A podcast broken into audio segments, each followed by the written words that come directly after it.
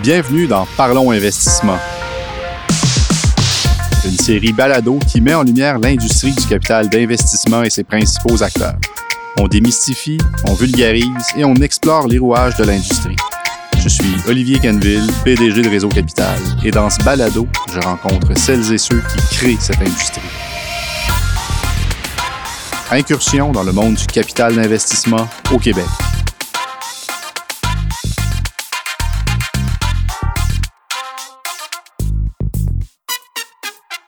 Aujourd'hui, j'ai le plaisir de recevoir Stéphane Morancy, vice-président et chef de l'investissement chez Fondaction. Stéphane, en trois mots, selon moi, innovation, engagement et impact. Bonjour Stéphane, merci d'avoir accepté notre invitation. Chez Fondaction, les investissements réalisés visent à rendre l'économie québécoise plus équitable, plus inclusive, plus verte et plus performante. C'est donc l'occasion de mettre en lumière l'importance de mobiliser le capital afin de transformer positivement notre société. Stéphane, d'entrée de jeu, pourrais-tu nous parler un peu de ton parcours? Je pense que tout ce que j'ai fait m'a mené en fait à ce que Fondaction est puis venir chez Fondaction. Moi, je suis un gars de politique étudiante, engagée, militante, euh, qui était beaucoup dans la justice sociale. J'ai vécu le sommet des Amériques de l'autre côté de la clôture avec les Black Blocs. Ça, c'est d'où je viens dans la vie. Puis, je sais pas pourquoi. À l'université, je me suis amouraché d'une affaire qui s'appelait la finance. Puis je disais à tout le monde, c'est pas de la comptabilité, c'est absolument malléable. Tu peux faire ce que tu veux avec la finance. Fait que je pense qu'il y avait déjà quelque chose en, tête qui était de dire, euh, bon, on va changer le système par l'intérieur en utilisant les, les armes du système. Plusieurs personnes ont essayé ça et c'est très difficile. Mais c'est de là que je viens comme parcours. Je dirais que euh, j'ai commencé quand même dans la finance traditionnelle en sortant de l'université. J'ai été chez Deloitte. Je faisais de la mise en bourse du M&A pour moi, ça donnait pas beaucoup de sens à ce que je faisais. Fait que très vite, je suis allé chez Investissement Desjardins. Puis je me disais, Desjardins, c'est une coopérative. Ils doivent vouloir des affaires que les autres veulent pas. Euh, puis finalement, ben, je me suis tanné de la finance carrément. J'ai parti deux entreprises back-à-back. Euh, et ces deux entreprises-là visaient la même chose qui était ce qu'à l'époque on appelait du, euh, du corporate alignment, mais en fait c'est de la transformation organisationnelle alignée sur la mission de l'organisation puis les valeurs de l'organisation. Puis ça m'a mené à commencer à faire de la mesure d'alignement, puis commencer à travailler avec de la mesure de développement durable que je savais pas si c'était ça au départ. Mais on était les premiers au Québec à implanter de la GRI. Fait que j'ai vendu les deux entreprises, j'ai eu des enfants, puis à un moment donné, j'ai fait, waouh, je pense que je vais vendre, je vais prendre un break, puis euh, je suis allé chez Fondaction en disant Écoute, j'aimerais ça retourner à la finance, mais je veux que ça veuille dire quelque chose. Euh, à l'époque, là, je dirais, Fondaction, on disait on fait de l'investissement en développement durable. Aujourd'hui, on dirait on fait de la finance durable. À l'époque, il y a 15 ans, on parlait pas beaucoup de finance durable. Mais c'est vraiment ça le parcours. Fait que je suis rentré chez Fondaction avec énormément d'humilité comme directeur de portefeuille. J'ai recommencé euh, à faire des deals avec des entrepreneurs, un deal à la fois. Puis au fur et à mesure ben, que je faisais mes deals, puis j'arrivais à les aligner, je dirais, sur l'intention réelle de Fondaction, là, qui était de transformer le monde, ben, on m'a donné une charge plus grande, des équipes, des affaires, puis aujourd'hui, ben, je suis le chef de l'investissement de Fondaction. Merci beaucoup, Stéphane. Effectivement, un parcours, un parcours atypique, mais un parcours très intéressant. Euh, je commencerai aussi par une question qui peut peut-être sembler simple, mais qui est quand même assez importante pour bien cerner les enjeux. Qu'est-ce que l'investissement durable? Bon, la première affaire, c'est qu'il n'y a absolument pas de définition claire sur ce qu'est l'investissement durable. Euh, fait que moi, je vais, te dire c'est quoi la démarche de fondation par rapport à c'est quoi qui, est durable. Pour qu'un investissement soit durable chez nous, il faut qu'il s'inscrive dans le fait que ça aide à rendre l'économie durable. Puis pourquoi l'économie actuelle n'est pas durable? Parce qu'elle ne l'est pas. Et ça, je pense qu'il n'y a plus personne qui s'ostine là-dessus. Aujourd'hui, si on se projette 20 ans en avant, on va dire que l'économie va être durable si on est capable de régler deux affaires. La première, c'est les, est-ce qu'on est capable d'avoir une économie qui fonctionne à l'intérieur des limites de la planète? Les changements climatiques, on, entend souvent le 1,5 degré, il ne faut pas dépasser le 1,5. J'ai des petites nouvelles, on va dépasser le 1,5. Mais il ne faut pas le dépasser trop parce que sinon, il y a plein de choses qui foutent le camp. La capacité de se nourrir, de produire de la nourriture, euh, plein de choses. Les infrastructures, les ports, les aéroports, tout ça fout le camp. Donc, la deuxième affaire par rapport à ça, c'est la question des ressources. Tu sais, souvent, on entend Ah, au Québec, on consomme 3,8 planètes. J'ai des petites nouvelles pour tout le monde. C'est mathématiquement obligatoire qu'un jour, on retourne à 1. Sinon, ben, il n'y a, plus de ressources. Il y a une problématique de ressources. Donc, cette limite-là est absolument mathématique et exerce énormément de pression sur l'économie. De l'autre côté, c'est que pendant que tu as une pression sur l'économie, ben, de l'autre côté, tu as des populations qui ont des besoins. Il va falloir que tu les loges, il va falloir que tu les nourrisses. Il va falloir que tu leur donnes l'éducation, la santé, la justice, et ces affaires-là sont aussi sous pression par le premier phénomène qui est celui des limites de la planète. Fait que pour nous, de l'investissement durable, c'est faire des investissements dans des entreprises qui amènent des solutions pour contenir l'économie entre ces deux limites-là. Donc, aujourd'hui, quand je fais un investissement dans une entreprise qui fait en sorte que ça réduit des GES, que ça augmente l'accessibilité à l'éducation, à la nourriture, au logement, je suis en train d'aider l'économie à revenir à un état où elle est durable. Et c'est ça de l'investissement durable. Puis là où c'est intéressant, c'est que je ne suis pas le gouvernement ni une fondation, je suis un fonds d'investissement. Donc, tu sais, mon outil à moi, c'est de l'investissement et donc il faut que ça fasse du retour. Ben, on a la ferme conviction chez nous que les entreprises qui sont les entreprises championnes de demain, c'est celles qui amènent ces solutions-là. Et ça a toujours été le cas. Tu sais, euh, 1970, les entreprises de forte capitalisation en bourse sont des entreprises pétrolières puis des entreprises de char. Pourquoi notre modèle industriel veut de l'énergie puis veut du déplacement? Pas longtemps après, on voit apparaître des Microsoft, IBM, AT&T. Pourquoi on veut des systèmes pour gérer la complexité de la globalisation? C'est nécessaire pour l'humanité, donc le capital s'en va là. Ça nous a donné des nouveaux moyens. Les GAFA sont arrivés parce que là, on était capable d'échanger énormément de données, énormément d'informations, puis voir pointer l'intelligence artificielle pour gérer encore plus de complexité. Mais aujourd'hui, il y a une seule entreprise qui est une entreprise de voitures qui est dans le palmarès des 20 plus grandes capitalisations, puis elle s'appelle Tesla. Les autres sont plus là. Ce que ça annonce, c'est celles qui amènent des solutions pour contenir l'économie sont les entreprises championnes de demain. Fait que les entreprises d'énergie renouvelable, de traitement des eaux, d'accès à l'éducation sont pour nous celles qui vont être payantes. Fait que je suis toujours un fonds. Je suis toujours absolument dans un pragmatisme de fond.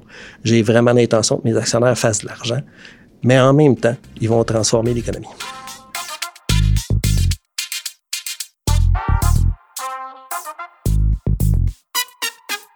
Parles de, capital, euh, Stéphane. Avec ton expérience dans, cette chaîne-là, la chaîne de capitaux, euh, où sont, selon toi, les, carences, puis comment on doit les, combler pour avoir un impact qui est positif et qui est déterminant?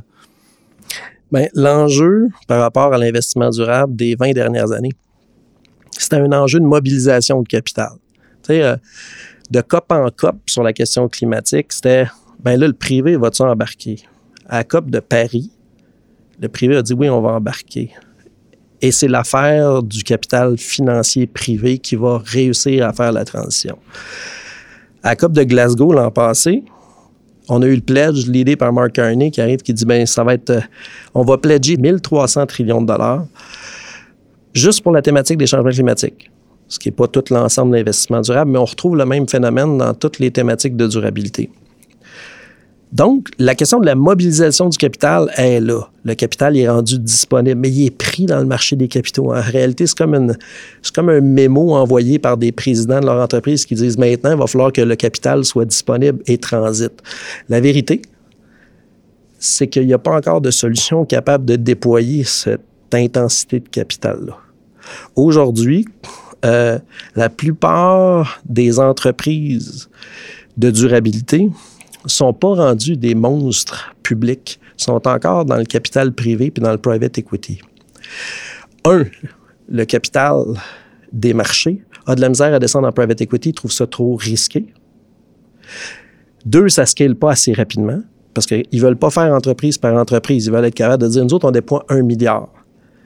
Puis les plateformes de déploiement pour être capable de rejoindre le plancher n'existent pas. Fait que tu peux dire, bon, ben, c'est un problème systémique, mais pour notre industrie, à nous autres, chez Réseau Capital, c'est une opportunité phénoménale. Construire des plateformes qui vont libérer le capital qui est pris dans le marché des capitaux, parce que c'est eux nos LP, c'est eux nos commanditaires en réalité, par effet domino. Créer des plateformes qui vont générer les impacts attendus par le marché des capitaux, en faisant de la démonstration, en créant des plateformes qui sont market grade Puis c'est une opportunité phénoménale pour notre industrie. Est-ce que tu vois d'autres avenues qui vont permettre justement la croissance de ces investissements-là, de ces investissements durables-là? Ben oui. Un, euh, je pense que ça prend, ça prend une réflexion inversée à ce qu'on est habitué de voir. Il faut partir de, on a une intention et on veut agir de telle façon sur l'économie. Je veux faire de la réduction de gaz à effet de serre. Je veux réhabiliter des hectares de terrain. Je veux. Et ça, c'est tu pars d'une intention. Puis là, tu crées des plateformes en conséquence. Ces intentions-là, la meilleure chose à faire, c'est de commencer à regarder, mais qu'est-ce qui est attendu par le marché?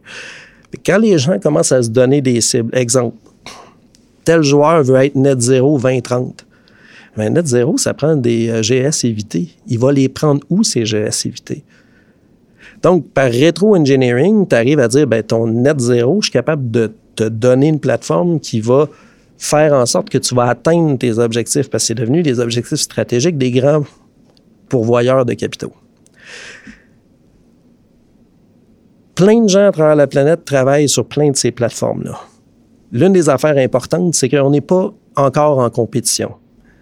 Fait que sortez de chez vous, allez rencontrer ces gens-là où ils sont. Nous, on fait des deals avec des gens de la Hollande, des gens d'Allemagne, des gens de l'Inde. Pourquoi? Parce qu'ils arrivent à créer des recettes qui sont applicables sur nos juridictions.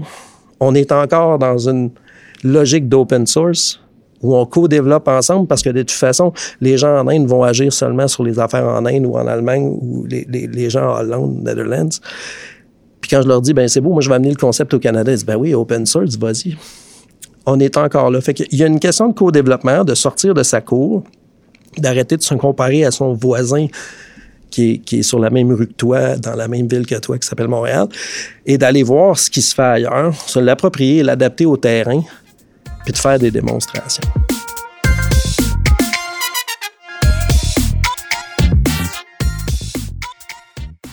Finalement, aurais-tu un conseil pour les investisseurs euh, d'aujourd'hui? Bien, il y a deux choses. Euh, la première chose, je te dirais, c'est euh, quand tu parles d'intention, il y a quelque chose qui est à préserver, qui est euh, les, les, gens en, en, impact vont souvent dire il faut que tu arrives à scaler with integrity. Puis, j'aime pas le mot. Le scaling with integrity, c'est aussi la question du washing. Ne wash pas en anglais, je vais souvent dire thou shall not wash. C'est pas une question de marketing, la question de, faire de l'impact. C'est la question, c'est, disons, si on prend juste la question climatique, s'il y a 1300 trillions de dollars qui ont été mobilisés pour régler la crise, c'est que la crise était à la hauteur de l'argent qu'il fallait mobiliser. S'il y a rien que 20% de ce cash-là qui va vraiment faire la réduction de gaz à effet de serre, on défonce le 1,5, on arrive à 2,4, à 2,4. Il y a du monde qui mange pas, il y a des pays qui sont submergés, il y a des populations entières qui sont déplacées. Fait la première affaire, c'est assurez-vous que dans votre organisation, c'est l'intention qui est mise en premier. Pas la mesure, pas le marketing, pas la conformité. L'intention. Vous voulez réduire de combien de GS, puis comment vous allez le faire. Ça, c'est l'intention en premier. La deuxième affaire, je dirais, c'est des gens vont dire Oui, mais c'est pas le rôle de la finance de faire cette affaire-là. Parce que de toute façon, ça coûte plus cher. Parce que je me fais poser toutes sortes de questions. Euh, moi, je dirais non. Rappelez-vous, c'est quoi votre rôle d'investisseur? En tant qu'investisseur, qu'est-ce qu'on fait nous autres dans la vie? On prédit l'avenir. Si je veux être un excellent joueur en AI, il faut que je comprenne qu'est-ce que va être la place du AI dans l'économie faut que je prédise l'avenir, puis il faut que je la fasse arriver. Il faut que je la crée. Ah, les processeurs sont pas assez forts. On va investir dans les processeurs. Dans les processeurs. Ah, les, les distributions de données sont pas assez bonnes. On va investir dans les distributions de données. C'est la même chose quand vient le temps de l'investissement durable. La première affaire à faire, c'est de se dire, on va accepter, puis je pense que tout le monde l'accepte aujourd'hui, que les limites de la planète sont pas négociables. Donc, ça va arriver. Que les limites de la population c'est non négociable. Quand ils écœurent trop, ben, tout le reste fout le camp. C'est non négociable. Une fois que j'accepte ça, j'agis comme un, investisseur pragmatique qui dit, ben, si ces deux affaires-là sont deux pressions réelles sur l'économie et elles le sont, comment est-ce que j'intègre ça dans mes décisions? Donc, je fais ma job d'investisseur. Ceux qui décident de dire non, je rentrerai pas ça parce que ça vient de courants de revendications environnementalistes ou sociaux, puis ça n'a pas son affaire en business, manquent, selon moi, de pragmatisme. Notre job à nous autres, ce n'est pas d'avoir d'opinion dogmatique sur quoi que ce soit, c'est de regarder la réalité économique avec pragmatisme. Fait que mon conseil serait ça. Merci beaucoup, Stéphane, de nous avoir éclairé sur l'investissement durable. J'espère que tes, paroles et surtout tes gestes et ceux de Fonds d'Action, par ailleurs, vont inspirer plusieurs à jouer un rôle actif euh, qui permettra de transformer notre économie et notre, et notre société. Merci beaucoup, Stéphane. Merci à toi, Olivier.